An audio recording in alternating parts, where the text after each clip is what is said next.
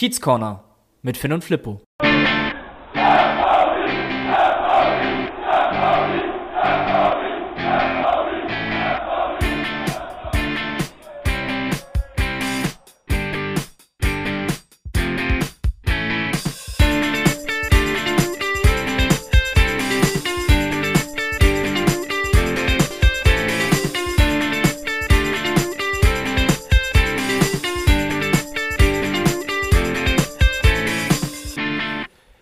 Wir schreiben den 24. Februar 2021. Es ist Mittwoch und damit moin moin und herzlich willkommen im Kiez Corner zu einer ganz besonderen Folge, denn wir haben endlich mal wieder einen Gast mit an Bord. Aber erstmal möchte ich natürlich Flippo begrüßen, der mich hier live aus dem Hamburger Südosten angrinst und mir live zugeschaltet ist. Moin Flippo.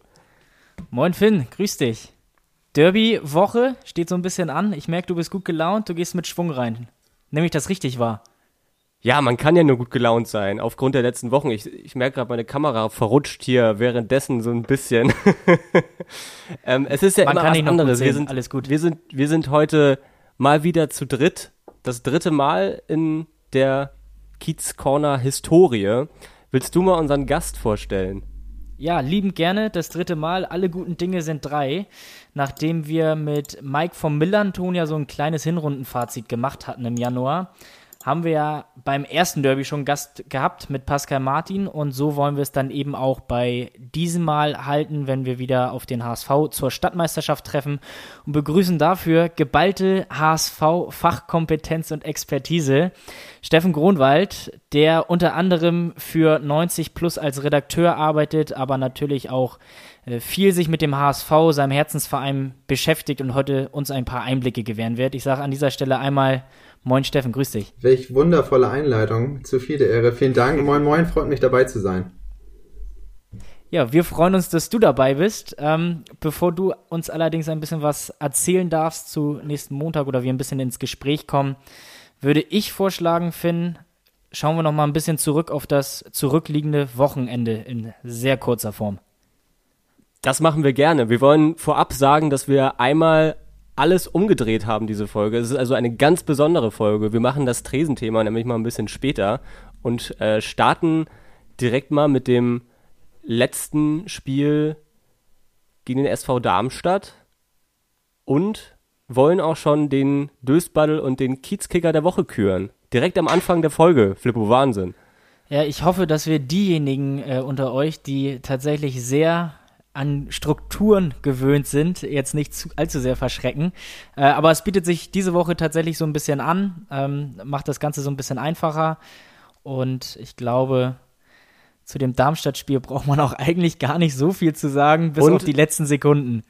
Und diejenigen, die nur 10 Minuten unseren Podcast hören, wissen auch mal, was das mit den anderen Rubriken auf sich hat.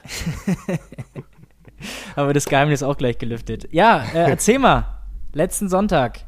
Herz Kasper oder was war bei dir die? Boah, das ist Wahnsinn. Lange nicht mehr so ein Spiel gehabt. Ähm, und ich war irgendwie auch traurig, weil das ist so ein Spiel, was man sich einfach im Stadion wünscht. Das war einfach 90 Minuten Kampf, 90 Minuten pure Emotionen. Ich saß alleine auf dem Sofa, das war der Wahnsinn. Und stell dir vor, das hat man dann vor 29.000 Zuschauern. Wie geil wäre das gewesen? Gerade noch mit den ganzen Last-Minute-Dingern. Ich glaube, Darmstadt hat dreimal die Latte getroffen. Sebastian Olsen rettet zehnmal gefühlt auf der Linie in der 94. Minute. Burgstaller macht einen Doppelpack. Wahnsinn. Also, Irgendwie das Spiel der Wendung ist, glaube ich, so eine ganz gute Überschrift, wenn man das mal äh, zusammenfassen möchte. Also wir gehen ja relativ souverän dann doch, wenn man das so mal vom Ergebnis her betrachten möchte, mit 2-0 in Führung, müssen, glaube ich, dann tatsächlich noch höher führen zu dem Zeitpunkt, als Darmstadt dann innerhalb super kürzester Zeit, waren es vier Minuten, ich bin mir nicht ganz sicher, nach unserem Ja. 2-0 ähm, dann tatsächlich auf 2 zu 2 zu stellen. Das war für mich zwischenzeitlich unerklärlich, äh, wie man sich im eigenen Stadion bei 2-0 bzw. 2-1 Führung so auskontern lassen kann. Das war echt sehr, sehr einfach, wie es dann beim äh, 2 zu 2 war es, glaube ich. Ich glaube, es war der zweite Treffer von Darmstadt, wie das funktionierte. Also, äh, das zeigt mal wieder, dass wir dann defensiv doch arg Schwierigkeiten noch haben bei all der Das furiosen und, und wirklich spaßbringenden Offensive. Ähm, bevor wir schon mal auf unsere Rubriken kommen, möchte ich noch eine kleine Sache anmerken, was ich einfach äh, toll fand. Und zwar habe ich nachgelesen, dass äh, Timo Schulz, unser Cheftrainer, zur, zur Guido Burgstaller in der Halbzeit gesagt hat, dass jede Torserie mal reißen wird. Damit wollte er aber ansprechen, dass er einen Doppel Doppelpack ähm, knipst. Und das hat er gemacht. Und das ja. fand ich irgendwie eine schöne Story.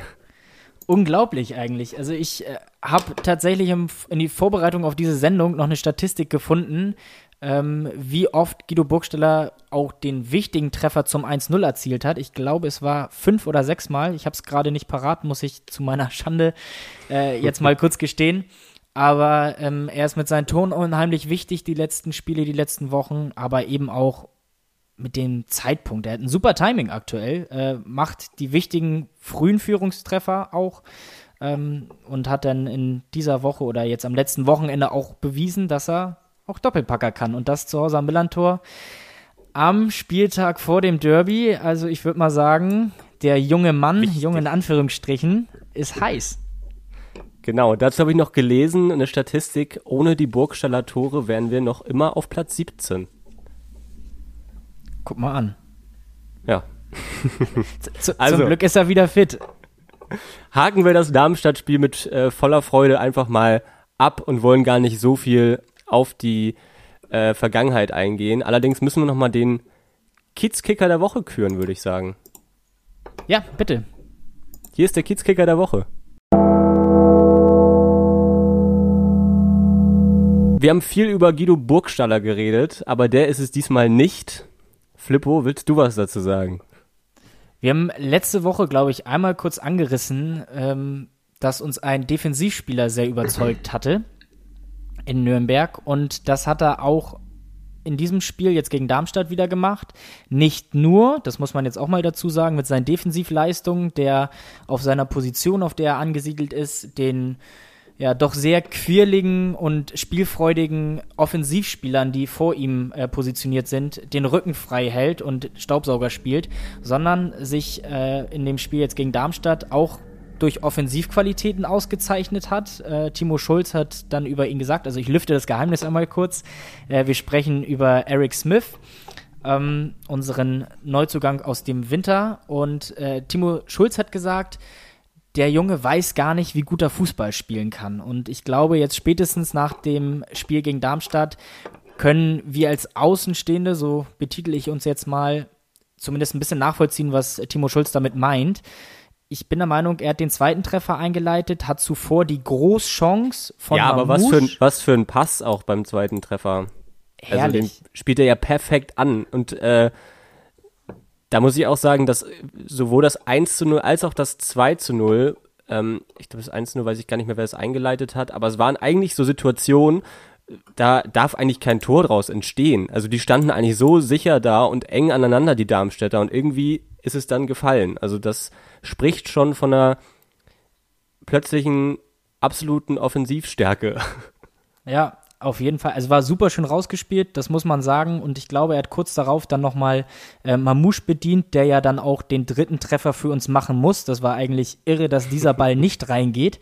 Äh, Burgstaller hat ihn, glaube ich, noch rübergelegt, ähm, wenn ich mich da richtig erinnere. Genau, ja. Und dann den Nachschuss hat dann Chiré, glaube ich, noch daneben gesemmelt. Also eine unfassbare Chance. Da muss man völlig mit rein verstolpert. gehen, da darf man äh, nichts sagen. Ja, Eric Smith, völlig verdient. Ich glaube, gefühlt auch in der ersten Halbzeit jeden Zweikampf gewonnen. Ähm, und absolut ruhig, immer fair. Äh, ganz, ganz starker Einsatz von unserem Schweden. Ja, und die Statistiken sprechen auch für ihn. Das ist jetzt normalerweise die Aufgabe für Fakten finden, aber ich weiß nicht, inwieweit du vorbereitet bist. Psst. Ja gut, schneiden wir raus. Aber äh, so viel können wir verraten. Gute Zweikampfstatistiken, eine gute Passquote auch. Ähnlich übrigens auch wie Finn Becker, der die letzten Wochen sich auch sehr gesteigert hat, was äh, diese ganzen Statistiken angeht. Äh, ja, wir haben es eben ein bisschen kurz gefasst, was das Darmstadt-Spiel angeht. Ich weiß nicht, ob wir dem jetzt so gerecht werden. An dieser Stelle nochmal ein fettes Sorry, weil ich finde, es war echt ein richtig geiles Fußballspiel, hat Spaß gemacht. Man hat beiden Mannschaften angemerkt, dass sie Fußball spielen wollten. Und wenn wir auch Aber es war auch eine Menge Kampf mit bei. Also es war ja nicht nur Fußballspiel, es war einfach beides. Es war ja saukämpferisch, viele Tacklings, auch viele faire Tacklings. Also es war schon insgesamt einfach ein wirklich ansehnliches Fußballspiel. Ja, aber auch ein Spiel, wo man emotional wirklich in Zeiten von äh, Geisterspielen äh, mitgehen kann, weil ja. eben äh, einiges passiert ist, sehr ereignisreich das Ganze sich gestaltet hat. Und ich finde halt, wenn wir über Eric Smith sprechen, das, da wollte ich nämlich eben schon drauf kommen, müssen wir auch nochmal, so leid es mir tut, und wir haben es sehr oft die letzten Wochen irgendwie so angesprochen, über Benatelli sprechen, weil der ist am Wochenende wieder nicht eingewechselt worden. Ja, hat mich wieder gewundert. Aber er trainiert ganz fleißig. Äh, ich war am, ja, wann war denn das? Montag war ich im Niendorfer Gehege spazieren und da kam er mir entgegengesprintet. Hättest ihn gleich mal anfragen können, was da los ist. Ja, es war sowieso Montag war ja mein, mein Player-Spotting-Tag, habe ich dir erzählt. Ich habe auch noch Luca Zander ähm, mit seinem Hund gesehen.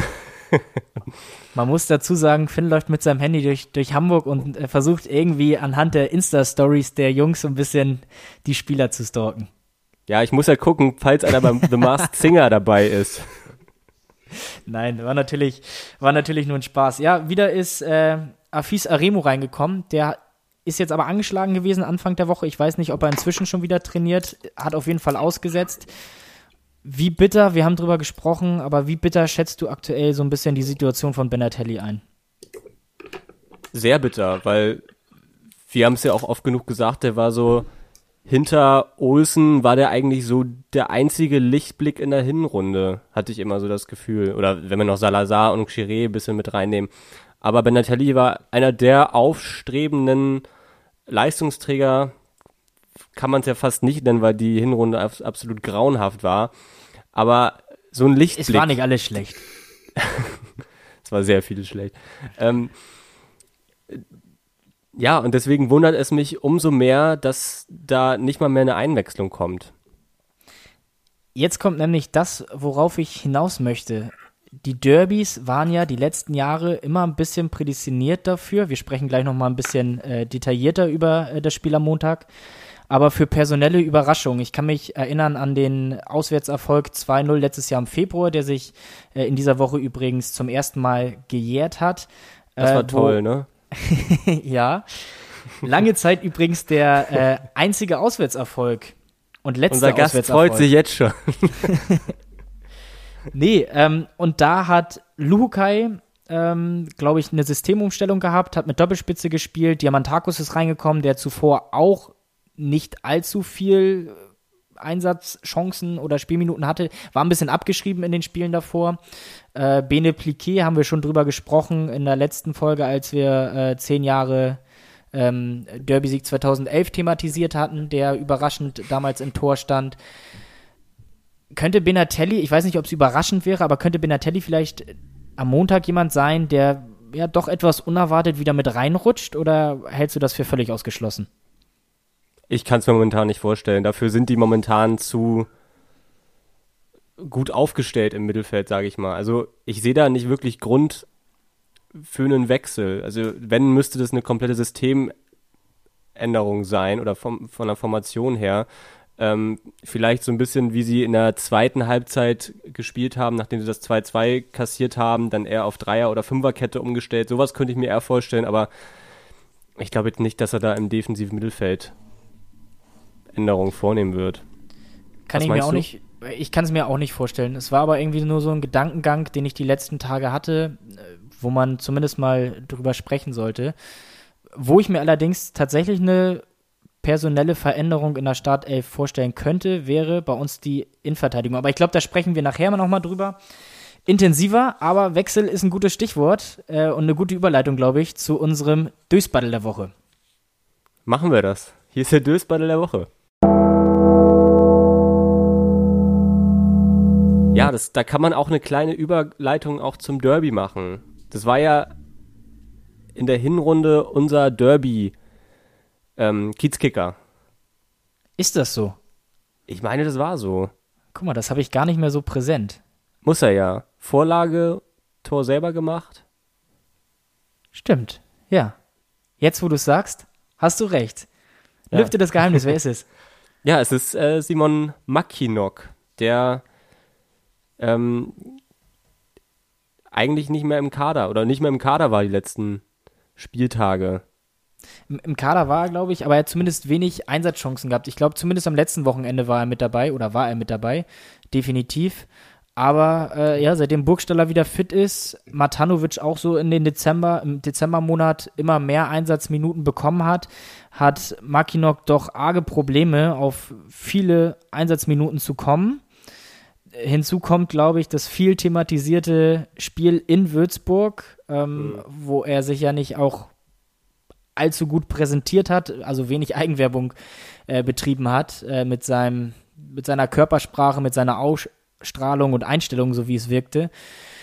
Ja, seitdem ist er irgendwie wirklich raus. Du hast es eben richtig angesprochen. Im Hinspiel im Derby Vorlage für Salazar zum zwischenzeitlichen 1-1, das 2-1 dann wirklich auch, ich glaube, es war 82. also kurz vor Schluss selbst erzielt, haben wir ja noch aus der Hand gegeben wieder. Und jetzt, wo du es gerade sagst, fällt es mir auch ein, äh, dass er unser Kiezkicker des Spiels war, weil ich glaube, der Dösball damals war ein anderer Simon. Und zwar Simon Terrode. Kann das sein? Ach ja, doch, stimmt, stimmt. Jetzt fällt es mir wieder ein. Ich habe gerade mal kurz nachgeforscht. Ähm, er war tatsächlich die letzten zwei Spiele nicht im Kader, Makinok. Deswegen. Ähm, okay. Ja, ich würde sagen. War es mit Einwechseln auch schwierig? ich würde sagen, haken wir das Ganze ab und äh, kommen jetzt endlich zu unserem schon heiß angekündigten Gast und damit auch zum Tresenthema, oder Flippo? Ja, bitte. Hier ist das Tresenthema der Woche. Es ist natürlich äh, das Hamburger Stadtderby und wenn ich jetzt richtig nachgeforscht habe, ist es das 98. Oh, guck mal, da wird's interessant. Äh, da scheiden sich nämlich tatsächlich die Geister. ihr dürft äh, bitte sagen, was, was ihr davon haltet, von meiner, von meiner Nachforschung. Wir nehmen einfach mal unseren heutigen Gast mit auf, äh, sagen an dieser Stelle nochmal Moin Steffen. Ich weiß nicht, Steffen, bist du darauf vorbereitet, auf diese Statistik? Ich kann sagen, dass es in der zweiten Liga bislang fünf Duelle gab. Die, glaube ich, auch ein bisschen pro Braun-Weiß sind, oder? Kann das sein? Also ja, letztes also, Jahr ist bei mir so ein bisschen äh, untergetaucht, sag ich mal. Also ich, ich kann mich an äh, 2019 erinnern, an den, an den Frühjahr. Aber ansonsten, was so dazwischen war, weiß ich gar nicht mehr so genau. ja, also ja. ich habe tatsächlich mal die 10-Jahre-Statistik, wo wir gerade schon mal dabei sind. Äh, sechs Spiele, dreimal St. Pauli, einmal HSV, zweimal, nee, einmal unentschieden. So ist es. Einmal unentschieden? Zweimal, oder? Zweimal unentschieden, Entschuldigung. Ja. Zweimal unentschieden. Ja. ja. Seit genau. drei Spielen Und ungeschlagen sind wir. Also, äh, Steffen, was ist da los beim HSV?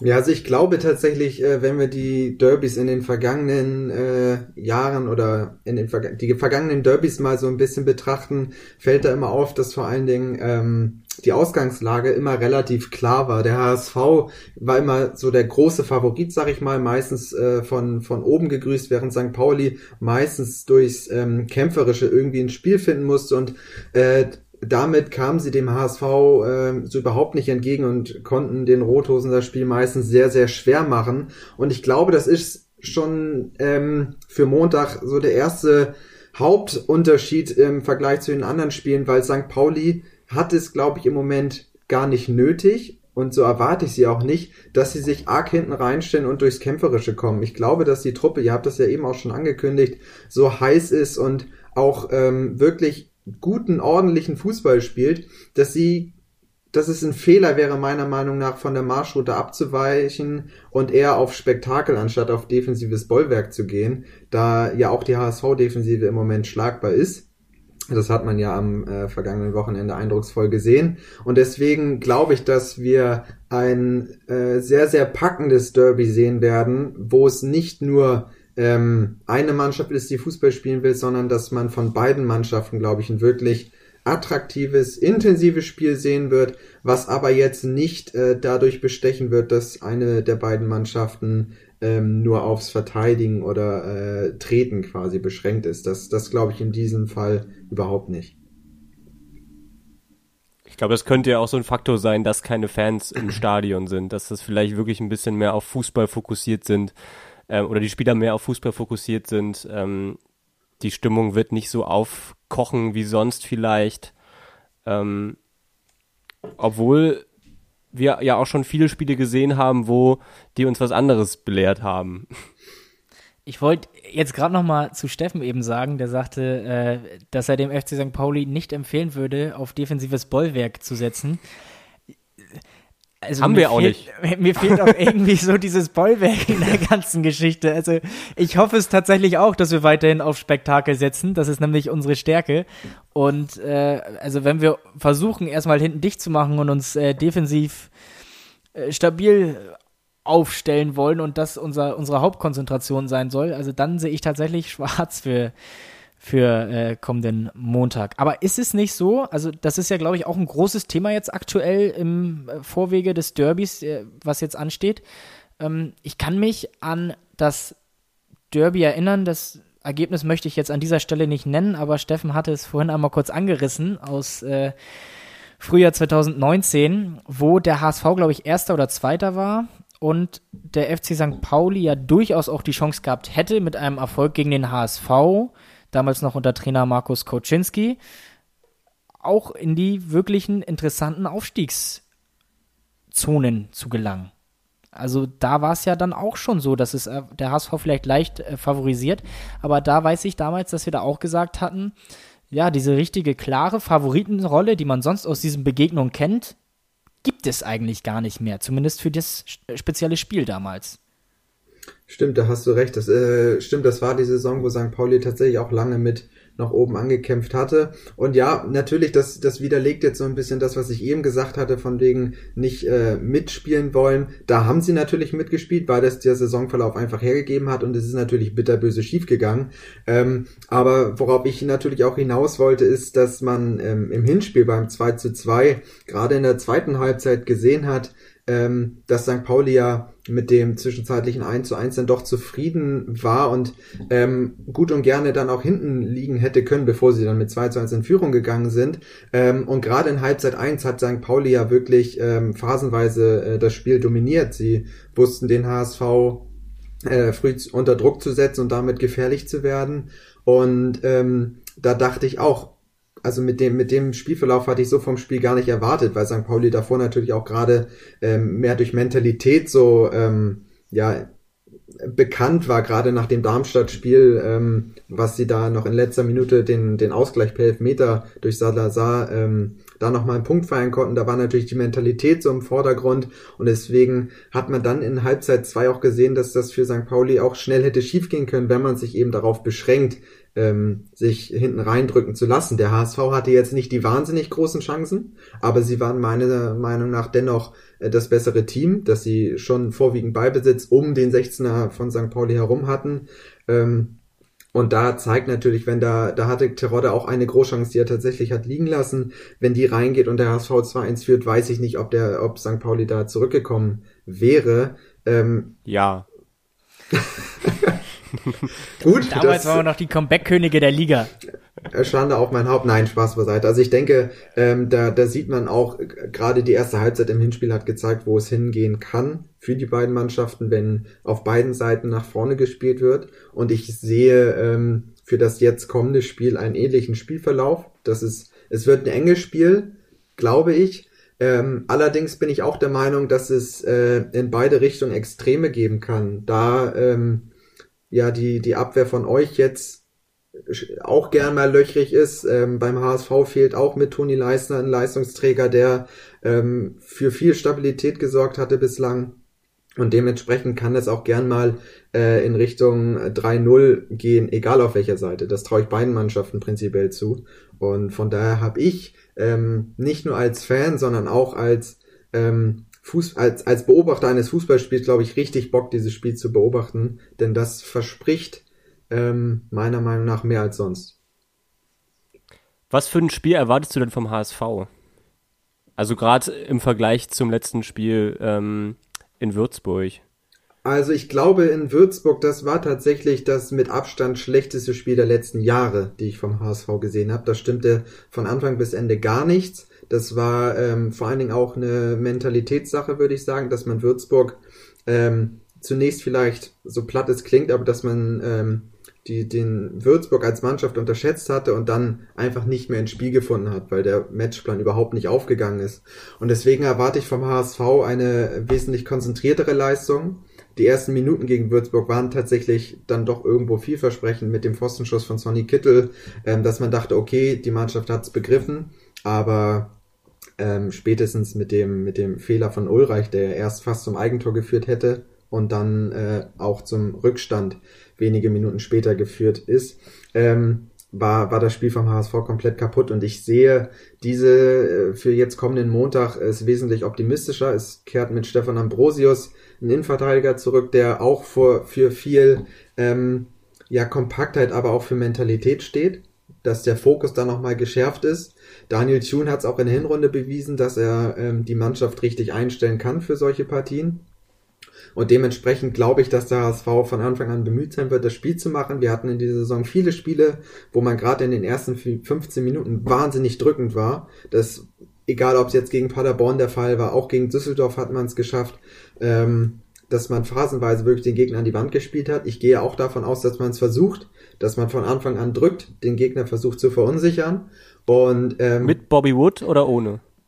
Naja, äh, Knock on, das, knock das on Wood. Wollte, das glaube, hat mich am meisten interessiert. Knock on Wood, ich glaube, das kommt ähm, tatsächlich erst in den letzten Minuten, äh, dass der vielleicht nochmal äh, ein paar Minütchen bekommt. Nein, ich glaube, dass, dass der HSV da wirklich versucht, mit viel Druck in die Partie zu finden und schnell das, das, das Ruder an sich zu reißen, um so ähm, St. Pauli auch gar nicht ähm, ja, das, das Selbstvertrauen aufkommen zu lassen, sondern von Anfang an da irgendwie äh, gegenwirken, denn die Form ist von St. Pauli ja wirklich beeindruckend.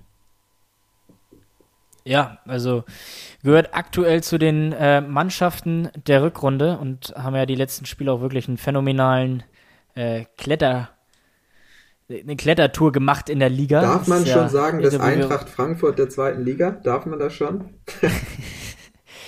Ui. Ja, Champions League Kurs ist es noch nicht ganz, aber ich habe tatsächlich, ich weiß nicht, ob das äh, verboten ist, so zu denken. Ähm, und das ist sicherlich auch nicht richtig, weil man ein bisschen demütig sein müsste aus äh, braun-weißer Sicht. Ähm, weil man einfach aus einer unheimlich äh, schwierigen Situation kommt jetzt im Winter. Aber man denkt sich dann doch schon so, ja, wenn man vielleicht noch mal den ein oder anderen Punkt mehr geholt hätte im, äh, in der Hinrunde, was ja auch möglich gewesen wäre, dann wird man jetzt vielleicht mit der Serie, die man hingelegt hat, noch über ganz andere Dinge nachdenken. Aber was du eben gesagt hast, äh, Steffen, finde ich eigentlich eine ganz spannende Sache, weil ich glaube nämlich auch, dass das Derby jetzt, ähnlich wie das im Hinspiel, die erste Halbzeit, die sehr intensiv, sehr temporeich war, äh, wieder so verlaufen könnte und die 15 Minuten, die du vom HSV angesprochen hast, die ersten 15 Minuten, sehr druckvoll, ähm, gleich versuchen, vielleicht sogar äh, die, den ersten Treffer zu markieren, ähm, um so ein bisschen das Momentum auf äh, seiner Seite zu haben. Das ist ja auch wirklich ein Merkmal, Finn, was der FC St. Pauli so die letzten Wochen und Spiele hatte. Also, wenn ich da mal überlege, wie viele frühe Treffer wir hatten, ähm, wie druckvoll wir gegen manche Mannschaften auch gestartet sind. Burgstaller, der dann früh getroffen hat, wir haben es vorhin angesprochen. Ich glaube tatsächlich, ich weiß nicht, wie ihr das seht, aber dass die ersten 15 Minuten schon sehr, sehr entscheidend sein können und zeigt, wer ist drin, wer ist nicht drin und wer macht vielleicht in den ersten 15 Minuten gleich den Treffer aus dieser ja. Druckphase. Ja, ähm, kann ich dir nur zustimmen. Also ich glaube, wir waren die letzten Spieltage so die Mannschaft der ersten Viertelstunde. Ähm, auch wenn mir jetzt noch ein Beispiel einfällt, gegen Nürnberg zum Beispiel oder in Nürnberg, wo wir sehr abwartend gestartet sind, wo Nürnberg echt Druck gemacht hat und ich dachte, ey, das, das äh, wird hier eine sehr schwierige Aufgabe. Und dann nach zehn Minuten haben sie ja das Fußballspielen komplett eingestellt. Hat ja dann auch äh, Trainer Klaus eindrucksvoll auf der, der Pressekonferenz äh, bewiesen. Das war der äh, breitziehende Zehner. ähm, ja, völlig richtig. Ich glaube, das ist sehr ausschlaggebend, was da die ersten 15, 20 Minuten passiert. Klar, wenn da einer ein Gegentor bekommt, ist sowieso immer sehr schwierig. Ähm, ja, Steffen, was meinst du? Ja, was mich vor allen Dingen bei St. Pauli überrascht hat, war zuletzt, ähm, um mal so ein bisschen ins Football-Jargon zu gehen, dass sie sowohl ein Shootout mithalten können, wie man das gegen Heidenheim gesehen hat oder jetzt auch gegen ähm, Darmstadt, aber auch ähm, die Abwehr dann, auch wenn ihr sie vorhin schon so ein bisschen ähm, ja, ähm, nett äh, gesprochen äh, ins Lächerliche gezogen habt. Ähm, aber trotzdem kann man auch knappe Siege einfahren. Und ich glaube, das macht St. Pauli umso unberechenbarer, dass da wirklich ähm, nach dem Winter mit den Neuverpflichtungen was derart zusammengewachsen ist, dass man wirklich sich nicht unterkriegen lässt. Auch das Spiel gegen Bochum war ja äh, eine komplette Achterbahnfahrt. Und ähm, das hätte ja auch ganz, ganz schnell in die andere Richtung ausgehen können. Und dann. Das war ja sau ärgerlich. Ja. Was, was ähm, macht's mit der Mannschaft, wenn man auf einmal sieben Siege aus sieben Spielen hat und das halt auch gegen äh, Top-Team aus Bochum äh, dann den Sieg mitnimmt? Ähm, und es war möglich. Und dementsprechend glaube ich, dass, dass St. Pauli sich überhaupt nicht verstecken muss. Und ähm, dass, dass, wie Flippo das eben schon gesagt hatte, so die ersten 15 Minuten beidseitig wirklich extrem entscheidend sein können für den weiteren Spielverlauf.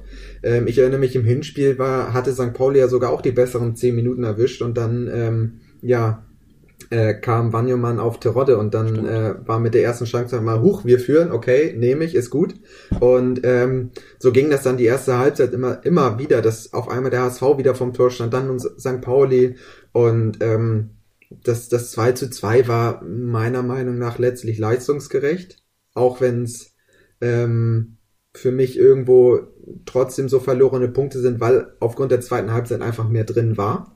Aber gerade wenn man die erste Halbzeit noch mit reinbezieht, ähm, würde ich sagen, war das 2 zu 2 durchaus leistungsgerecht. Da kann sich keiner mit beschweren. Gerade nach dem späten Rückstand für den HSV, der dann direkt wieder zurückkommen konnte, ähm, will ich da nicht sagen, dass das waren wirklich zwei verlorene Punkte. Ich bin zufrieden mit dem Punkt, keine Niederlage. Und zwar in der Situation auch alles in Ordnung. Aber jetzt natürlich ähm, hinterher kann man natürlich äh, das so leicht Revue passieren lassen, dass man sagt, es wäre mehr drin gewesen. Ähm, und von daher rechne ich wirklich mit einem ähnlichen Spiel. Dann fange ich mal an. ähm, äh, das sind ja auch die beiden Mannschaften, haben ja momentan auch eine ganz andere Drucksituation. Also der HSV, ähm, sieht man an der Tabelle, ist ja wahnsinnig spannend jetzt plötzlich wieder geworden. Vier Mannschaften mit äh, jeweils 42 Punkten und der FC St. Pauli, der sich jetzt so langsam immer sicherer wiegen kann, was, der Abst was den Abstieg betrifft und wieder immer weiter rausgehen. Flippo schüttelt schon den Kopf oder mit dem Sieg gegen HSV am Montag wäre es sicherlich ein bisschen entspannter. Aber was meint ihr, ähm, wie so eine Drucksituation von beiden Mannschaften ausschlaggebend ist? Also ich glaube, wollte ich eben noch mal kurz hinzufügen, weil wir viel über diese erste Viertelstunde gesprochen haben. Ähm, einfach nur der Vollständigkeit halber. Äh, es war die zwölfte Minute im Hinspiel, wo Simon Terodde getroffen hat. Also das muss dann an dieser Stelle auch noch mal kurz erwähnt werden. Ja, ich glaube und ich denke, da ist es vielleicht auch sinnvoll, mal kurz so ein bisschen über die aktuelle Formkurve der beiden Mannschaften zu sprechen, auch wenn das dir vielleicht nicht so ganz in den Kram passt, Steffen. Ähm, aber wir natürlich mit vier Siegen in Serie im Rücken dieser wirklich richtig guten Phase aktuell. Und der HSV, der jetzt, glaube ich, vor einem ja, sehr entscheidenden und wegweisenden März steht. Ich glaube, sie spielen gegen, also ich weiß, sie spielen gegen den FC St. Pauli. Kiel folgt, Bochum folgt. Also das sind schon jetzt so Spiele, die ja der Saison dann die Richtung geben können, es geht ganz nach oben oder wir verspielen jetzt doch irgendwie alles nochmal wieder. Ähm, ich weiß nicht, wie du das siehst, Steffen. Du kannst das vielleicht ein bisschen besser einschätzen, aber ich glaube, St. Pauli geht da mit richtig breiter Brust rein und der HSV ist drei Siege ohne Sieg jetzt. Äh, drei Spiele. Geht da äh, drei Spiele ohne Sieg, genau, sorry. Geht da schon mit so ein bisschen Druck rein, zumal die anderen ja eben, wie Finn auch gesagt hat, sich da so ein bisschen ankuscheln in der Tabelle oben. Ja, also ich finde, ähm, Daniel Thun hatte das ja schon nach dem Würzburg-Spiel gesagt, ähm, das, das, er geht jetzt nicht von einem richtungsweisenden Spiel aus, sondern es ist einfach eine komplett richtungsweisende oder ja, es ist eine richtungsweisende Saison. Und ich finde, du hast schon richtig gesagt, der März, der jetzt kommt, ähm, der wird extrem entscheidend, da du nicht nur die direkten Duelle hast mit äh, zum Beispiel Kiel und Bochum, sondern du hast auch ähm, Spiele mit Heidenheim und Hannover die ja auch äh, bei Weitem kein Selbstläufer sind. Gegen beide Teams hast du in der Hinrunde sehr ärgerlich verloren, aber du hast verloren und da hast du letztendlich einiges wieder gut zu machen. Und ähm, dementsprechend muss auch der Fokus sein. Simon Terodde sagte heute auch im vereinsinternen Interview, ähm, dass das Derby jetzt zur richtigen Zeit kommt. Das glaube ich auch. weil ähm, die Ausgangssituationen jetzt nun mal so sind, wie sie sind, auf beiden Seiten, dass, wie ich eingangs schon gesagt hatte, St. Pauli nicht, ähm, nicht das Selbstverständnis hat, sich jetzt hinten reinzustellen, sondern durchaus mit breiter Brust aufspielen kann, was dem HSV nun mal Räume bringen, bringt oder bringen wird. Ähm, andererseits muss der HSV jetzt natürlich auch liefern. Ähm, sie haben Jetzt äh, aus den letzten fünf Spielen nur ein Sieg, drei Unentschieden, eine Niederlage. Gut, sie waren davor elf Spiele ungeschlagen, das darf man nicht vergessen. Deswegen ähm, finde ich auch, ist es falsch, ähm, wie die Medien das Wort Krise mittlerweile äh, in Unlauf bringen. Es ist keine Krise beim HSV. Es ist vielleicht ähm, von, von, von den Ergebnissen her läuft es nicht so, wie es äh, vielleicht laufen sollte. Und damit wird natürlich schnell der Zusammenhang zu den vergangenen beiden Rückrunden ähm, gebracht, wo es ja dann alles verspielt worden ist. Aber im Moment deutet meiner Meinung nach nicht viel darauf hin, dass es einen ähnlichen Verlauf wie in den letzten Jahren geben wird. Einfach weil der HSV im Vergleich zu den letzten Jahren oft Fußball spielt. Würzburg ist ausgestrichen, da waren sie von Anfang bis Ende wirklich schlecht, aber man hat gerade in, in Aue in der ersten Halbzeit, das war eindrucksvoll. Das hätte äh, nach dem Halbzeitstand von 3 zu 1, hätte ich gedacht, gut, das geht hier 5-6-1 aus Kategorie wie Osnabrück, wo man dann auch 5 zu 0 gewonnen hat. Man hat mit Fürth ähm, zu Hause die zweitbeste Offensive bei null Gegentoren gelassen, was ja auch jetzt nicht schlecht ist. Und auch gegen Düsseldorf, eine Mannschaft mit Ambition, hat man unentschieden gespielt, wo mehr drin war. Paderborn hast du geschlagen.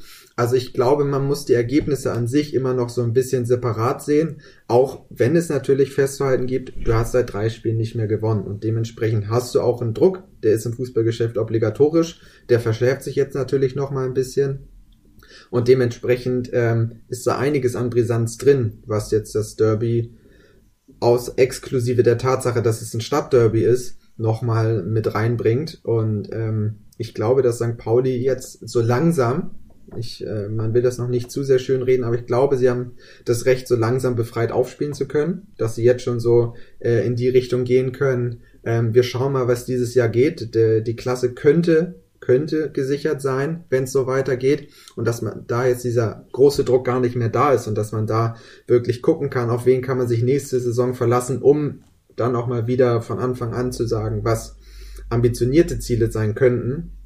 Und dementsprechend ähm, kann ich äh, mich eigentlich nur wiederholen, wenn ich sage, wie, wie gut das Fußballspiel werden kann und ich wirklich viel von der Partie über 90 Minuten erwarte, was in den letzten Jahren nicht selbstverständlich war, wenn ich an das 0-0 in der ersten Zweitliga Begegnung äh, denke. Da war derart viel Brisanz reingeredet worden und das Spiel hätte man ja, ich war im Stadion, hätte man nach zehn Minuten ausschalten können.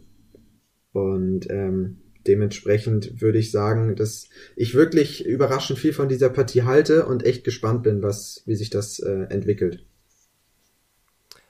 Ja, ich glaube, ähm, der Druck könnte so ein bisschen raus sein, vielleicht beim FC St. Pauli, aber ähm, ich hoffe einfach auch, dass die Spieler das nicht so sehen, weil es ist immer noch ein Stadtderby. Ich glaube, wenn wir jetzt gegen Fürth oder gegen Heidenheim oder gegen Paderborn spielen würden, ähm, weil die letzten Spiele waren ja alles, wir haben es tausendmal angesprochen, Flippo, es waren sechs Punkte-Spiele, auch wenn Timo Schulz das nicht so gerne hört.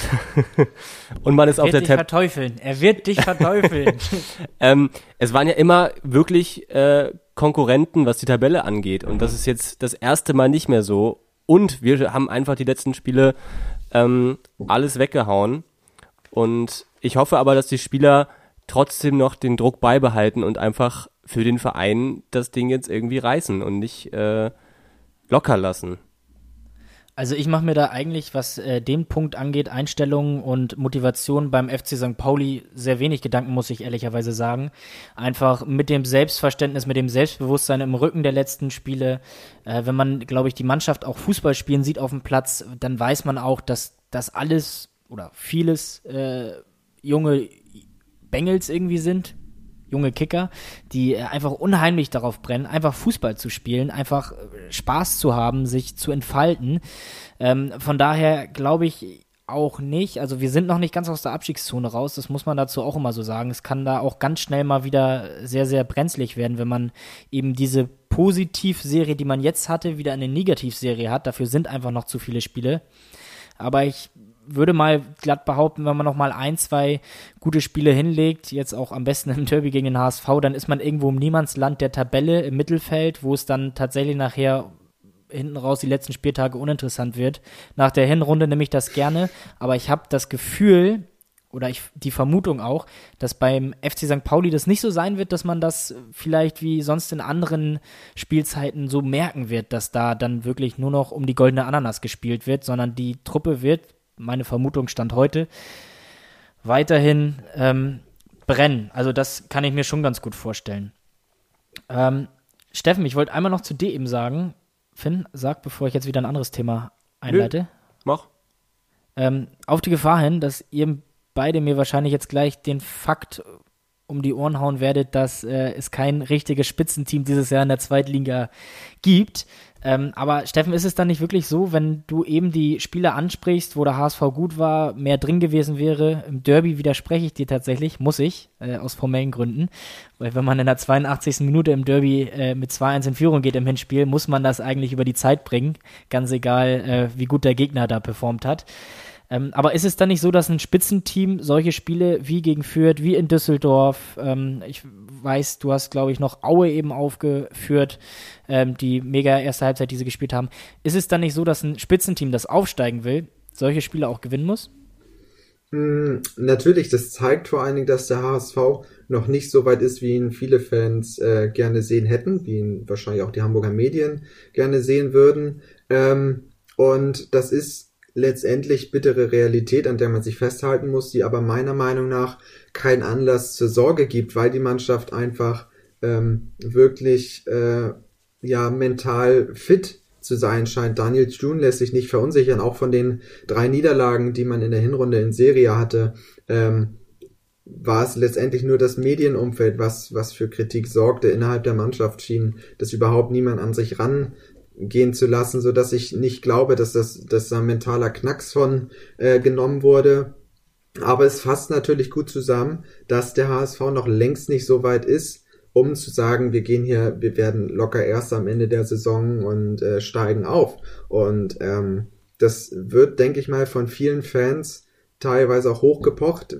Ist trifft sich aber auch meiner Meinung nach ganz gut mit der Einstellung des, der, der Verantwortlichen zusammen. Weder Jonas Bold noch Daniel Thune haben das Wort Aufstieg seit Saisonbeginn in den Mund genommen. Natürlich, aufgrund der Transferaktivitäten war klar, dass intern das Ziel ist, hochzugehen, aber es wurde nie so an die Öffentlichkeit gebracht, dass man sagt, ähm, wir haben jetzt dieses Ziel öffentlich ausgegeben, an dem müssen wir uns messen und jetzt heißt es nach oben äh, wieder aufzusteigen, sondern es war viel mehr davon die Rede, dass man sich versucht, weiter äh, in, auf den Spitzenplätzen aufzuhalten, um dann das Bestmögliche daraus zu machen. Und ich glaube, diese, diese, die, das, was du sagst, dass man noch nicht dieses Spitzenteam ist, das trifft sich ganz gut mit der Aussage der Verantwortlichen. Und ähm, dementsprechend bin ich, wie gesagt, der Meinung, dass, dass das einfach ins Bild passt, was der HSV im Moment äh, in der zweiten Liga ist, und zwar eine sehr gute Mannschaft, aber noch lange kein, äh, kein Pendant zum FC Bayern München der vergangenen Jahre, dass man sagt,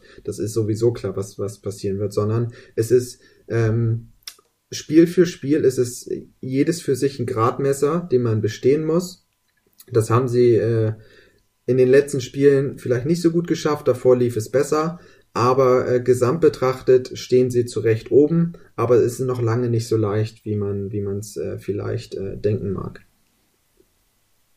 Apropos Mitarbeiter vom HSV und Meinung und Aussagen. Also da habe ich mal was ganz Interessantes aus den letzten Tagen mir hier notiert. Nämlich da war von, eine Menge los. Da war eine Menge los. Äh, Hannes Wolf hat sich äh, geäußert, Ex-Mitarbeiter vom HSV, Ex-Trainer, äh, der interessanterweise meinte, er wüsste wie man ein Derby am Millantor gewinnt und aufsteigt. Und das Derby, ähnlich wie Steffens ja vorhin auch gesagt hat, kommt seiner Meinung nach genau zur richtigen Zeit. Ähm, da dachte ich mir nur, diese kleine Spitze muss ich mir erlauben. Ähm, sehr nett, Hannes Wolf, dass man oder dass er weiß, wie man ein Derby am Millantor gewinnt, das kann man sicherlich aufgrund der Faktenlage nicht abstreiten. Aber dass er weiß, wie man nach einem Derby-Sieg am Millantor aufsteigt, das darf man ihm dann sehr wohl abstreiten. Ähm, ich wollte aber auf Michael Mutzel einmal kommen, äh, Sportdirektor beim HSV, der gesagt hat, der HSV entscheidet, wie das Spiel ausgeht. Zitat wirklich, ähm, hat er gesagt, es liegt, lag und liegt in jedem Spiel an uns, so war es in dieser Saison, äh, wie jedes einzelne Spiel ausgegangen ist. Das wird am Montag auch wieder bei uns liegen. Also er sagt, gute Leistung HSV, schwer für den FC St. Pauli, schlechte Leistung HSV schwer für den HSV. Ich finde, lass uns mal kurz darüber diskutieren, weiß ich gar nicht, ob das so ist. Ich bin mir nicht sicher, ob der HSV wirklich bestimmt, wie das Spiel ausgeht. Dafür sehe ich uns als FC St. Pauli aktuell einfach zu stark. Was sagst du dazu, Finn? Bin ich bei dir. Ich finde die Aussage auch ein bisschen überheblich, sage ich jetzt mal, weil, äh, wie Steffen das ja auch gerade angesagt hat, so der HSV ist nicht die Spitzenmannschaft in der zweiten Liga. Ähm, oder sie wollen sie vielleicht gar nicht sein, vielleicht sind sie es doch. Also so richtig kann man es ja auch nicht sagen. Deswegen finde ich es vielleicht ein bisschen überheblich, die Aussage. Und dazu kommt ja auch, dass der FC St. Pauli momentan einfach sehr stark drauf ist. Und ähm, ich glaube, da können auch wir mitentscheiden, wie das Spiel ausgeht. Also das haben wir die letzten Spiele bei uns auch immer gesehen, ähm, dass wir auch solche Spiele mitentscheiden können gegen starke Mannschaften wie gegen Bochum. Da lag es wirklich auch teilweise an uns, nicht an Bochum, dass das Spiel ähm, verloren geht, weil ähm, wir da blöde Abwehrfehler gemacht haben. Ähm, ein Eigentor. Hör doch mal auf, ständig auf der Abwehr rumzuhacken, Mensch. ja, aber, aber nee, ich, ich wollte nur damit sagen, dass, dass es auch an dem FC St. Pauli liegen kann, wenn ein Spiel gewonnen wird oder verloren wird. Ich glaube, da, ähm, das geht da nicht nur um den HSV. Ja, also ich, ich glaube ähm, tatsächlich, dass ähm, die Aussage schon insgesamt vom gesunden Selbstvertrauen spricht, was ja auch dafür spricht, dass der HSV ähm, sich nicht von der Medienlandschaft verunsichern lässt. Ähm, allerdings muss ich auch sagen, dass es vielleicht insgesamt so auf gut 90 Prozent der Spiele zutrifft. Da gibt's einfach Spiele ähm, wie gegen Aue. Das ist das Paradebeispiel. In der ersten Halbzeit war man super im Fokus. Man hat äh, Aue an die Wand gespielt und hat es nicht geschafft, diese Leistung in der zweiten Halbzeit auf den Platz zu bringen. Das konnte hatte verschiedene Gründe. Zum einen äh, natürlich der Platz selber, der nicht ideal war. Zum anderen hat man sich aber auch ähm, durch eigene Aussetzer und Unsicherheiten dann wieder so ein bisschen das Spiel nehmen lassen. Ähm, und äh, auch gegen Würzburg. Würzburg hat nicht gewonnen, weil Würzburg überragend war. Sie haben gut gespielt. Sie haben es sehr, sehr clever gemacht und äh, gezeigt, wie man den HSV ärgern kann. Aber in erster Linie hat der HSV sich selbst geschlagen, weil jedes Gegentor auf, äh, aufgrund eines individuellen Fehlers und so einen krassen individuellen Fehler entstanden ist. Ähm, und das zeigt so ein bisschen, dass der HSV sich, sich auch selbst geschlagen hat ich will die Leistung der Würzburger keinesfalls schmälern. Die haben das wirklich für ihre äh, Verhältnisse richtig gut gemacht, aber sie haben den HSV nicht an die Wand gespielt, weil sie um Klassen besser war, sondern der HSV hat sich das Leben einfach selbst wahnsinnig schwer gemacht. Und ähm, ich bin aber auch bei dir, Finn, was, was du sagst. Ich glaube nicht, dass ähm, der HSV auf jeden Fall gewinnt, wenn sie ihre Tagesform am, am Montag erreichen. Wenn sie zur Normalform auf, auftauchen oder sagen wir, wenn sie eine Form haben wie in der ersten Halbzeit gegen Aue, dann wird es ein munteres Spielchen, wo Tore garantiert sind, aber es ist nicht garantiert, dass der HSV gewinnt weil St. Pauli dafür in den letzten Spielen einfach zu sehr gezeigt hat, dass sie, wie ich das schon gesagt hatte, einen sogenannten Shootout mitgehen können. Dass sie, dass sie halt einfach sagen, gut, ihr schießt Tore, dann schießen wir auch Tore. Das ist äh, im Moment ähm, gefühlt eine Selbstverständlichkeit bei St. Pauli. Und dementsprechend ist die Aussage von, von Michael Mutzel, denke ich mal, für, für den Großteil der Saison gerechtfertigt, auch wenn sie auf jeden Fall äh, außerhalb des HSV ähm, gerne auch als überheblich ähm, ja eingeschätzt wird, was ich verstehen kann. Das würde mir nicht anders gehen, wenn äh, ich sage mal Verantwortliche von Bochum, Fürth oder Kiel das sich so äußern. Ähm, aber nichtsdestotrotz ist, glaube ich, dieses Spiel eins der wenigen Spiele, wo ich sage, der HSV kann Bestleistung zeigen und es kann sein, dass es trotzdem nicht für einen Sieg reicht. Timo Schulz hat ja auch äh, ganz richtig gesagt und ich finde, das trifft den Nagel auf den Kopf. In einem Derby gibt es keinen Favoriten und äh, ich glaube, damit ist dann wirklich zusammenfassend auch alles gesagt. In dem Spiel ist eigentlich so gut wie alles hinfällig, was Form vorher angeht, was äh, eigene Leistung in den Wochen zuvor angeht, was äh, Tabellensituation angeht. Ein Derby ist einfach absolut offen. Und es ist ja auch das Duell der beiden Torgaranten. Also das Abendblatt hat heute getitelt der Beste gegen den Allerbesten. Ich weiß nicht, wer der Beste ist oder der Allerbeste. Der Artikel hat leider 99 Cent gekostet. Das wollte ich mir kurz sparen. Ähm, vielleicht könnt ihr mal sagen, was die beiden Protagonisten, sage ich jetzt mal, des Stadtderbys ausmacht. Also ich spreche natürlich von Guido Burgstaller und ähm, Terodde. Der andere dachte, Simon. Du, ich dachte, du sprichst von äh, Gideon Jung und Philipp Ziereis. Aber gut, äh, lassen wir unseren Gast erstmal sprechen. Ähm, ich glaube, dass, dass beide eindrucksvoll bewiesen haben, dass sie absolute ähm, Mittelstürmerqualitäten unter Beweis stellen, die in der zweiten Liga beeindruckend sind. Ähm, ich glaube, dass das tatsächlich, dass sie sich in ihrem Spielstil ähm, beziehungsweise in ihrem Spiel im 16er ähneln sie sich sehr. Ich glaube, dass ähm, Burgstaller noch mehr der Kämpfer ist, der wirklich ackert, der beißt, während Terodde dann nochmal ja. dieser, diese Art von Führungsspieler ist, die wirklich auch schon nach Minute 30 in Würzburg den Ball für den Torhüter geholt hat, weil ihm das Spiel nicht schnell genug ging, weil er das Spielgeschehen schnell machen wollte. Beide haben sowohl die Qualität natürlich vorm Tor im Duell mit dem Torhüter, als auch ähm, das Auge für den Mitspieler. Äh, Burgstaller hat ja auch das äh, Tor für Mamouche vorbereitet. Terode wiederum hat die Vorlage für Duziak beigesteuert gegen Würzburg. Und das sind, äh, sie wissen einfach, wo sie sich in der Box aufhalten, wie sie, wie sie zum Tor stehen und wie die Wahrscheinlichkeit ist, jetzt ein Tor zu machen oder ob sinnvoller ist, den Ball abzulegen. Und das ähm, haben beide wirklich eindrucksvoll unter Beweis gestellt. Und ich bin mir sicher, ähm, dass beide am Wochenende treffen werden. Oder am Montag, beziehungsweise. Es war ja wirklich irgendwie abzusehen, äh, dass das Spiel auch so ein bisschen als das Duell dieser beiden äh, Spieler ausgerufen wird.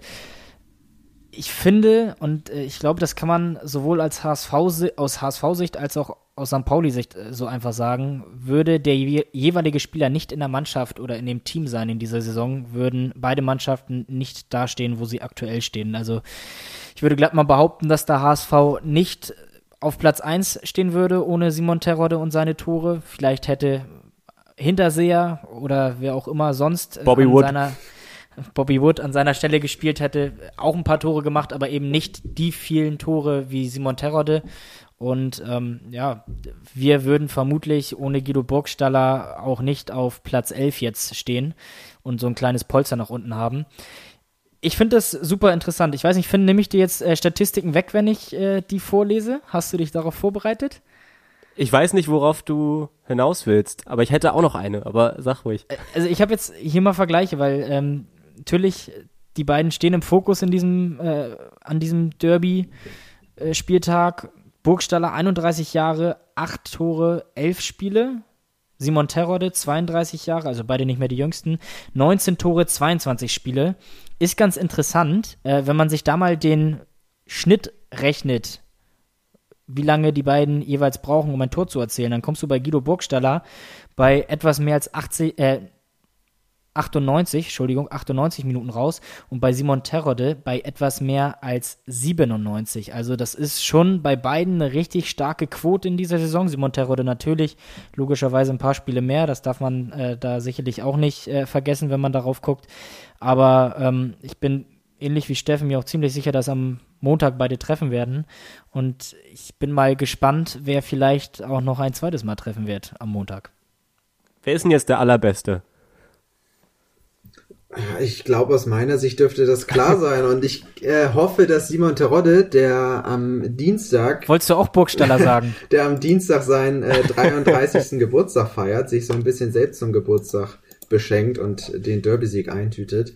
Ähm, ja, also ich, ich bin, glaube ich, also das ist, ich, ich hätte es sehr spannend gefunden, wenn Burgstaller zu Saisonbeginn sich nicht verletzt hätte und die komplette Hinrunde mitgemacht hätte. Ob er, ob er wirklich derart ausschlaggebend ist oder ob dieser Negativstrudel, den es einfach in der Hinrunde gab, ob der auch mit Guido Burgstaller passiert gewesen wäre. Das ist natürlich ein, ähm, eine Situation, die kann man jetzt nicht nach, also kann man nicht einfach äh, wiederherstellen und das ist reinste Spekulation.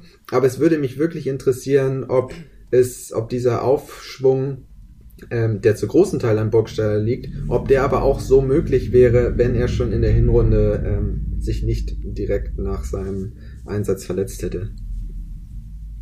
Man kann es nicht sagen, aber ich finde immer, ich habe selten erlebt oder vor allem auch beim FC St. Pauli erlebt, wie ein Stürmer ein Spiel so komplett verändern kann. Ähm, weil er einfach ein Stürmer ist, der sich unfassbar viel bewegt, ähm, und trotzdem einen absoluten Torinstinkt hat. Und äh, das finde ich schon Wahnsinn. Ich habe noch eine andere Statistik äh, aufgeschrieben vom FC St. Pauli, was die derzeitige Offensive angeht. In der Hinrunde brauchten wir 14 Torschüsse für ein Tor. In der Rückrunde sind es nur noch vier. Das ist Effizienz. Das ist, ja. Und ich glaube, das ist auch Guido Burgstaller. Ja, damit wirst du sicherlich nicht Unrecht haben. Also die Zahlen sprechen auf jeden Fall für ihn. Also wir sind uns jetzt einig, äh, zwei gegen ein pro Burgstaller. Äh, dementsprechend ist diese ganze Sache jetzt. Er ist der allerbeste. Äh, geklärt. das ist natürlich der Nachteil, wenn man in Unterzahl ist. Ähm, lasst uns mal ein bisschen äh, darüber sprechen. Ich hatte oder wir hatten vorhin gemeinsam einmal so ein bisschen die bisherigen Formkurven angesprochen. Nun ist es ja so, wenn man sich die Historie der Derbys anguckt, dass so ein Derby dann auch durchaus sehr entscheidend für den weiteren Saisonverlauf sein kann. Ähm, der Derby-Fluch. Der Derby-Fluch, genau. Darauf will ich hinaus. Ei, ei, ei. 2011, äh, überraschender Derby-Sieg vom FC St. Pauli im Volksparkstadion. Zu dem Zeitpunkt Mannschaft der Rückrunde in der ersten Fußball-Bundesliga. Ich glaube, danach kaum noch was geholt. Abgestiegen. Der HSV gewinnt 2019 4-0 im Millantor-Stadion und verspielt danach den Aufstieg. Äh, glaubt ihr an diesen Derby-Fluch und glaubt ihr, dass auch dieses Spiel am Montag für irgendeine der beiden Mannschaften zum Verhängnis werden könnte? Steffen, fang du mal an. Oh, ja, vielen Dank. ähm, ich glaube, ähm, natürlich so dieses äh, Derby-Fluch ähm, zeigt natürlich auch nach der letztjährigen Hinrunde, also äh, der Vorsaison, als St. Pauli 2 zu 0 im Millantor gewinnen konnte, ähm, dass es danach ja auch erstmal ein bisschen bergab ging, wenn ich mich richtig erinnere. Und äh, man ja auch schon gewitzelt hatte. Aber letztendlich haben sie es ja auch trotz des 2-0-Siegs im Rückspiel ähm, ja auch geschafft, äh, den Klassenhalt noch irgendwie einzutüten, auch wenn es danach auch wieder bergab ging. Und ich hatte mit einigen St. Pauli-Fans mich unterhalten und die haben auch gesagt, sie hätten äh, rein sportlich gesehen das Derby lieber verloren, damit Luhukai weg wäre und man die Saison besser hätte retten können. Rein sportlich wohlgemerkt, ne? Wer sagt denn, wer sagt denn sowas? Ähm, ich sag mal so, das sind Personen, äh, Flip, die du eventuell auch persönlich kennen könntest. ähm, und, ähm, aber natürlich ist es von, von der emotionalen ist, Sache ist es natürlich was ganz anderes. Ich, das war jetzt nur aufs rein sportliche bezogen. Ähm, aber ich glaube, dass, dass dieser Fluch diese Saison, ich wage mal die These aufzustellen, dass dieser, dieser Fluch in dieser Saison keinen Einfluss auf den weiteren Saisonverlauf hat, da beide Mannschaften und beide Trainer ähm, zu, zu nüchtern sind, um die Sache eskalieren zu lassen. Ich glaube, dass ähm, auf beiden Seiten das natürlich gefeiert worden wäre, aber der Fokus der ähm, Offiziellen ist, glaube ich, diese Saison wesentlich geschürzter als noch in den vergangenen Jahren, so dass ähm, es kein Ausarten geben würde, dass man beim HSV noch bis spät in die Nacht auf dem Kiez unterwegs ist oder äh, St. Pauli ähm, ihre, ihre Art und Weise des Feierns äh, auslassen. Von daher denke ich, dass, dass beide Mannschaften reflektiert genug sind, ähm, auch danach noch Spiele zu gewinnen. Eins ist garantiert, wenn der FC St. Pauli gewinnt, das ist das Siegerfoto im Social Media, was sich ja die letzten Wochen so ein bisschen etabliert hat.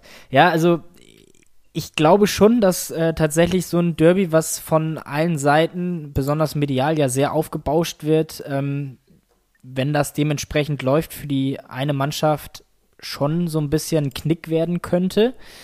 Äh, wenn man mal auf die Tabelle guckt, nochmal, ich habe ja vorhin wirklich explizit betont, dass äh, wir noch alles andere als gesichert sind. Ähm, also das ist eine wieder gefährliche Situation, in der wir sind, weil man sich doch schon aufgrund der aktuellen Form so ein bisschen in Sicherheit wiegt, zumindest der ein oder andere, mit dem man sich überlegt, äh, unterhält und man so ein bisschen überlegt, ha, könnte da nicht noch nach oben so ein bisschen was gehen in Richtung wirklich guter einstelliger Tabellen. Finde ich immer ganz schwierig.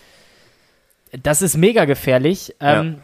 Aber trotzdem, wenn man auf die Tabelle guckt und über den Derby-Fluch spricht jetzt für den kommenden Montag, ist die Fallhöhe, glaube ich, im ersten Moment für den HSV erstmal höher als für den FC St. Pauli. Zumindest gefühlt für mich, wenn es denn diesen Derby-Fluch gäbe. Ja, stimme ich zu. Also natürlich ähm, hat der HSV im Moment äh, auch aufgrund der vergangenen beiden Rückrunden mehr zu verlieren als St. Pauli. Ähm, da, da bin ich bei dir auf jeden Fall. Ja, ich auch sowieso. Ich bin so einer, der blendet so einen Fluch gerne mal aus, beziehungsweise ich glaube nicht dran. So, wir haben viel über Fakten gesprochen. Lasst uns mal äh, ein bisschen emotional werden. Wie Warte, ich habe noch einen ein Fakt, der für den FC St. Pauli spricht. Hau raus. Die letzten 15 Montagsspiele gab es nur eine Niederlage. Ich hab's, ich hab's auch rausgeschrieben. Äh, der FC St. Pauli ist tatsächlich der Montagsmeister der zweiten Liga. Das wollte ich hinten raus nochmal, äh, damit wollte ich hinten raus nochmal glänzen. Äh, übrigens, das letzte Montagsderby war 2019, im September 2019 am Belantor. Das konnte der FC St. Pauli auch mit 2-0 gewinnen. Also das war die Saison, Boah. wo wir beide Spiele mit 2-0 gewinnen. Da war ich beim 1-0 auf Klo. Das nervt mich immer noch. Das habt ihr auch nicht ihr geschossen, dafür waren wir verantwortlich. In Person von Rick van Drongelen. Also. Jetzt kommst du wieder ja, auf den Spieler stimmt. zu sprechen. Ich dachte Was ist gerade, mit Van Drongelen? Ah, van Drongelen, der befindet sich seit Wochen wieder im Mannschaftstraining ähm, und hat quasi seitens der medizinischen Abteilung ähm, das Go bekommen, um zumindest einen Kaderplatz zu haben. Es wird natürlich jetzt gemunkelt, dass es direkt für die Startelf kommen könnte. Mentalitätsspieler, ähm, ich wäre da vorsichtig, weil Tune sich da auch noch nicht euphorisch gegeben hat. Und es war von Anfang an der Plan, ähm, Van Drongelen Ende Februar, Anfang März in den Kader zu berufen. Ich kann mir nicht vorstellen, dass er tatsächlich jetzt schon ein Kandidat für die Startelf wird. Dafür fehlt ihm meiner Meinung nach einfach ein Dreivierteljahr Spielpraxis. Das konnte er sich nicht im Freundschaftsspielen holen, nicht bei der zweiten Herren. Ähm, von daher, oder bei der U21 in dem Fall. Ähm, dementsprechend glaube ich, dass er eventuell im Kader stehen könnte. Das wäre meiner Meinung nach auch schon eine kleine Überraschung, um auch einfach von außen dieses, ähm, ja, diese Mentalität zu geben, die auch Werder Bremen letztes Jahr im Abstiegskampf sehr gut getan hat, einfach von außen diese Stimmung mit reinzubringen. Das, dafür sehe ich äh, Van Drongelen für, für den kommenden Montag ähm, relativ äh, optimistisch. Dass er aber jetzt im, in der Startelf steht, ähm, glaube ich nicht. Flippo, bevor du emotional wirst, habe ich noch eine Frage an Steffen. Ähm, was war dein schrecklichstes Derby-Ereignis? Also ich glaube, ähm, woran ich mich auf jeden Fall noch erinnern kann, ist das 1 zu 0 2011 wo ähm, Gerald Asamoah im Volkspark äh, das Siegtor äh, quasi direkt vor meinen Augen ich bin ja äh, in der Südtribüne per Dauerkarte beheimatet, ähm, ja, direkt vor meinen Augen eingeköpft hat und das war so das erste Derby. Ich war zwar noch äh, zehn Jahre jünger, aber nichtsdestotrotz hat man ja auch da nochmal äh, als Teenager umso mehr darauf hingefiebert. Es war das erste Derby, was ich so wirklich live miterlebt habe. Das hat sich wirklich für immer eingebrannt. Ähm, ich muss aber auch sagen, dass das ähm, Derby im letzten Jahr in der Rückrunde vielleicht nicht von der Emotionalität her, aber einfach von der Tatsache, dass man gegen eine Mannschaft verloren hat, die in den Wochen zuvor gefühlt mehrmals gegen ihren Trainer gespielt hat. Ähm, eine Tatsache, dass man sich wiederholt selbst geschlagen hat, weil man es nicht geschafft hat, Henk Fährmann schon an der Mittellinie zu faulen, sondern ihn bis zum 16er durchjoggen lassen. Und ähm, einfach es nicht geschafft hat, ähm, ja annähernd die Performance zu leisten, zu die man normalerweise imstande wäre. Und das ist halt auch so ein Erlebnis, was sich einfach einbrannt, vor allen Dingen, wenn man, wenn man leider live dabei ist. Ja. Ich möchte dir jetzt nicht die Bühne für dein schönstes Derby-Ereignis geben, deswegen. ich Flippo, werd, werd gerne emotional. Flippo, du wolltest emotional werden. Ja, Oder? ich wollte euch einfach nur mal fragen, also wir haben es äh, in unserem Hinrunden-Derby-Podcast mal angerissen, äh, dass es so ein bisschen schwierig ist aufgrund von Corona, keine Fans im Stadion, Kontaktbeschränkungen, sich auch so gegenseitig mit den äh, ja, anderen, also den Fans des anderen Vereins so ein bisschen zu pisacken im privaten Bereich, wie man das ja gerne macht. Äh, seid ihr denn schon in Derby-Stimmung jetzt? Im Hinblick auf Montag? ich beginne einfach mal. Also ich bin ein bisschen mehr in Derby-Stimmung als äh, im Hinspiel. Im Hinspiel war es irgendwie ganz komisch für mich. so das erste Mal Derby ohne Zuschauer. Ich kann jetzt nicht unbedingt sagen, ich habe mich jetzt dran gewöhnt, das wäre jetzt ein bisschen äh, komisch ausgedrückt, aber ähm, aufgrund der Tatsache, dass ich momentan wieder in meiner äh, WG lebe und hier auch Menschen um mich haben kann dadurch, ähm, die mit mir das Fußballspiel auch gerne sehen wollen, ähm, fühlt sich das ein bisschen anders an. Das heißt, ich, wir können da zu dritt äh, ein Fußballspiel gucken. Letztes Mal habe ich es, äh, glaube ich, so alleine geguckt. Ähm, deswegen ist die Vorfreude noch größer und ich bin mehr in Derby-Stimmung, als äh, es im Hinspiel war. Hm, ja, ich muss auch sagen, dass ich ähm, in den letzten Jahren verhältnismäßig wenig in Derby-Stimmung war, einfach weil ich dieses 0 zu 0 in der ersten Zweitligasaison, das hat mich so auf den Boden der Tatsachen zurückgeholt. Da war richtig viel Stimmung. Seit 2011 das erste Derby und es war eins der schlimmsten Fußballspiele, die ich im Volkspark gesehen hatte, weil und da waren auch Niederlagen gegen Bayern und Dortmund dabei, die wirklich nicht schön waren. Aber dieses 0 zu 0 hat einfach auch die Niederlage gegen Regensburg. Ja, die gab es auch, hast du recht. Nein, aber das ist, es war tatsächlich, ähm, dieses 0 zu 0 war einfach derart enttäuschend, weil die Messlatte so weit oben war von diesem Spiel. Sei es, da, da waren ja nicht mehr Emotionen. Da gab es keine, keine Rudelbildung oder sowas. Ich glaube, Luis Holtby hat einmal pro forma versucht, irgendwie ähm, äh, Color so ein bisschen zu schubsen und zu piesacken, aber ansonsten war das ja gar nichts. Und das war einfach so enttäuschend, dass die Spiele danach auch vor dem äh, 0 zu 4 äh, am Millantor, aber auch eure beiden 2-0-Siege, war von vornherein, natürlich ist es ein besonderes Spiel, aber ich habe meine Messlatte selbst immer ein bisschen versucht niedriger zu setzen, weil ich einfach immer das Gefühl hatte, es hätte sehr schnell wieder sehr enttäuschend werden können.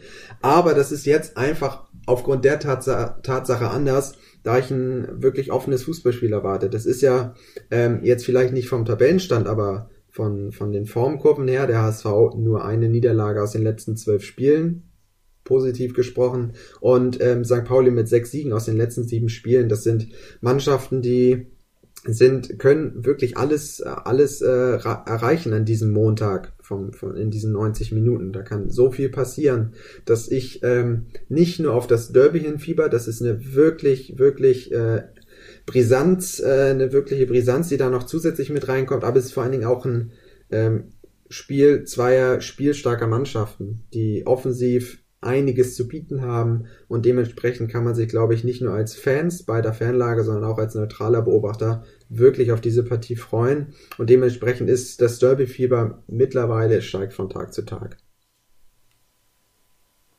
Also ist bei mir auch so. Ähm, tatsächlich, ich bin auch voll bei dir, Finn, ähm, dass ich viel, viel mehr in Derby-Stimmung bin als noch in der Hinrunde. Und äh, ja, ich bin bei dir Steffen, äh, dass ich auch einfach mich auf den Fußball spiele. Und das ist, glaube ich, auch das Entscheidende an dieser ganzen Sache. Fußballspiel. Also ähm, beim FC St. Pauli gehört es ja nicht zum guten Ton unbedingt, dass man da Fußball spielt. Äh, jetzt die letzten Wochen schon und in dieser Saison auch vermehrt. Aber die letzten Jahre, ähm, ja, war das nicht immer so der Fall, dass das wirklich viel mit Fußball zu tun hatte zeitweise. Ähm, ich glaube einfach, dass das unheimlich äh, mitreißend, spannend und emotional werden kann, auch wenn man dann leider nur zu Hause auf der Couch sitzen kann. Ähm, ja, ich freue mich auf jeden Fall, Fall riesig. Also ich bin sehr, sehr gespannt und voll riesig. Voll, voll, riesig, also so die, die, der Superlativ. ja, kann, glaube ich, ein, ein ganz cooles Ding werden am Montag. Ja, ich glaube, wir haben alles soweit gesagt ich finde es schön, dass wir uns alle wenigstens ein bisschen freuen, weil ich weiß noch, in der Derby-Folge in der Hinrunde mit äh, Pascal waren wir alle irgendwie nicht gut drauf, das weiß ich noch. Ja, schauen wir, wir haben uns mal, irgendwie so wird. gewöhnt, glaube ich, auch an den ganzen, an diese ganzen Umstände momentan. Das ist vielleicht auch ein Faktor. So plötzlich sind so Geisterspiele Normalität. Ja. ja ja, wahrscheinlich ist es das. Also ich muss auch ehrlicherweise für mich sagen, und da möchte ich jetzt gar nicht zu ein großes Fass aufmachen, aber äh, aktuell ist es ja so, äh, der eigene Sport findet nicht statt. Ähm, beruflich, weißt du selbst, finde ist es bei uns gerade äh, Semesterferien auch ein bisschen entspannter. Da ist tatsächlich so dieser Geisterfußball das Einzige, was man am Wochenende noch so als Highlight hat, weil feiern gehen und Freunde treffen ist auch nicht groß mit den ganzen Kontaktbeschränkungen. Ähm, von daher ist das, glaube ich, wirklich was, wo sich sehr, sehr viele in Hamburg jetzt am Montag drauf freuen werden, dieses Spiel. Das glaube ich auch. Wir haben noch etliche Themen, äh, über die wir hätten sprechen können. Personallage und allem drum und dran, aber ich glaube, wir sind schon sehr weit. Was meinst du, Finn? Ja, ich glaube, es hat äh, heute uns allen sehr Spaß gebracht. Danke dir, Steffen, dass du da, da dabei warst. Ja, sehr gerne. Das hat mir großen Spaß gemacht, auch mal ähm, konstruktiv über die Derby-Geschichte zu reden. Mit den äh, St. Pauli-Fans, die ich sonst in meinem Umfeld habe, wird das sonst auch sehr schnell sehr emotional. Ne? Und ähm, dementsprechend hat Spaß gemacht. ähm, ich hoffe allerdings, dass wir uns in dem Rahmen nicht so schnell wiedersehen, sondern erst in zwei Jahren dann, wenn ihr dann auch in der ersten Liga seid. Ne? Oh, sehr, sehr, sehr freundlich. sehr freundlich. Ähm, trotzdem äh, wünschen wir dir jetzt nicht so viel Glück für Montag. Kann ich irgendwo nachvollziehen. Beruht auf Gegenseitigkeit. ähm, ja, dir alles Gute. Ich glaube, von mir aus gibt es nichts mehr zu sagen. Ähm, von mir aus gibt es aber noch eine dringende Frage an dich, Finn. Oh ja. Das habe ich mir nämlich vorhin, als wir über äh, eventuelle Überraschungen im Derby in unserer Aufstellung gesprochen haben, äh, hatte ich mir das notiert. Das wollte ich jetzt noch einmal kurz abhaken. Am Wochenende sah unser Kapitän Philipp Ziereis wieder nicht ganz so glücklich aus bei den Gegentoren. Äh, unser Norweger, du hast wieder die Aufgabe, den Namen auszusprechen. Tore Regenüßen. Ja, ach, wie ein Gedicht, herrlich. Ähm, ist reingekommen und hat für sehr viel Stabilität gesorgt. Wir hatten eine Systemumstellung auf Dreierkette, ähm, glaube ich. Und ich könnte mir gut vorstellen, wir haben es die ganzen letzten Wochen schon mal so ein bisschen herbeigerufen, dass äh, Tore dann wirklich neben James Lawrence mit in die Innenverteidigung rückt. Ist es jetzt am Montag soweit? Was meinst du? Ja, ich glaube es. Zierreis raus, Tore ich weiß, ah, ich weiß nicht, ob er Zierreis rausnimmt. Ich kann mir vorstellen, dass äh, könnte mir auch vorstellen, dass sie mit Dreier- oder Fünferkette spielen. Also wie sie in Darmstadt in der zweiten Halbzeit gespielt haben. Mhm. Ähm, lassen wir uns mal überraschen. Ich, also ich, ich kann mir auch. Ich, ich wüsste aber auch nicht, wen, wen, man rausnehmen könnte. Also eigentlich passt ja die Raute da auch im Mittelfeld. Ähm, ist schwierig. Ich kann es mir vorstellen, dass er spielt für Zierreis. Ähm, aber ich könnte mir auch vorstellen, dass sie äh, mit Dreier- oder Fünferkette spielen.